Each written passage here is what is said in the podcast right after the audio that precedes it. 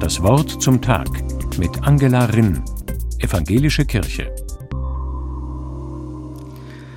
Wenn Sie, wie ich, überzeugte Frühaufsteher sind, dann werden Sie die Stunde kurz vor der Morgendämmerung kennen. Es ist die dunkelste Stunde der Nacht. Zunächst erhält kein Lichtstrahl die Welt. Dann, ganz zart, färbt sich zögernd die erste Wolke. Konturen schälen sich aus der Dunkelheit, noch verschwommen, langsam immer deutlicher werdend. Der Apostel Paulus muss ein Frühaufsteher gewesen sein. Die Nacht ist vorgerückt, der Tag ist nahe herbeigekommen, schreibt er im Römerbrief. Es sind adventliche Worte, denn sie verweisen darauf, dass in der dunkelsten Zeit des Jahres die Geburt Christi gefeiert wird.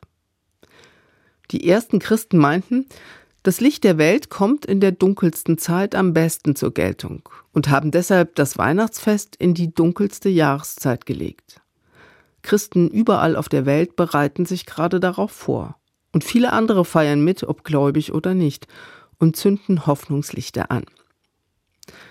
Die Stunde vor der Dämmerung, die ersten Strahlen des Lichts, sie verkünden, es ist jetzt Zeit, gute, segensreiche Zeit aufzustehen auch seelisch aufzuwachen.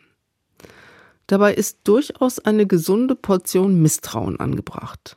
Vorsicht ist geboten, wenn mir die Lichter in dieser Zeit das Gefühl für die Dunkelheit nehmen sollten.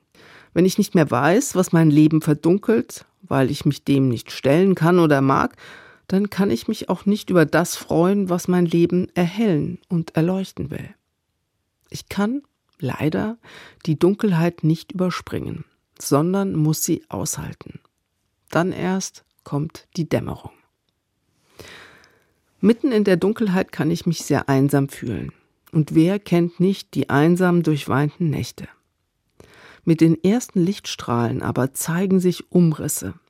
Alles, was die Nacht verschluckt hatte, nimmt langsam wieder Gestalt an, wird greifbar. Ich finde es eine schöne Vorstellung, dass ich nicht alleine warte. Da sind noch viele andere Menschen, die sich sehnen, die in der Dämmerung warten. Ich stelle mir vor, dass ihre Gesichter mit dem zunehmenden Licht Konturen gewinnen. Viele warten auf das Licht, warten darauf, dass sich die Welt verwandelt, warten auf das, was der Engel in der Weihnachtsnacht verkündet hat. Friede auf Erden. Fürchtet euch nicht.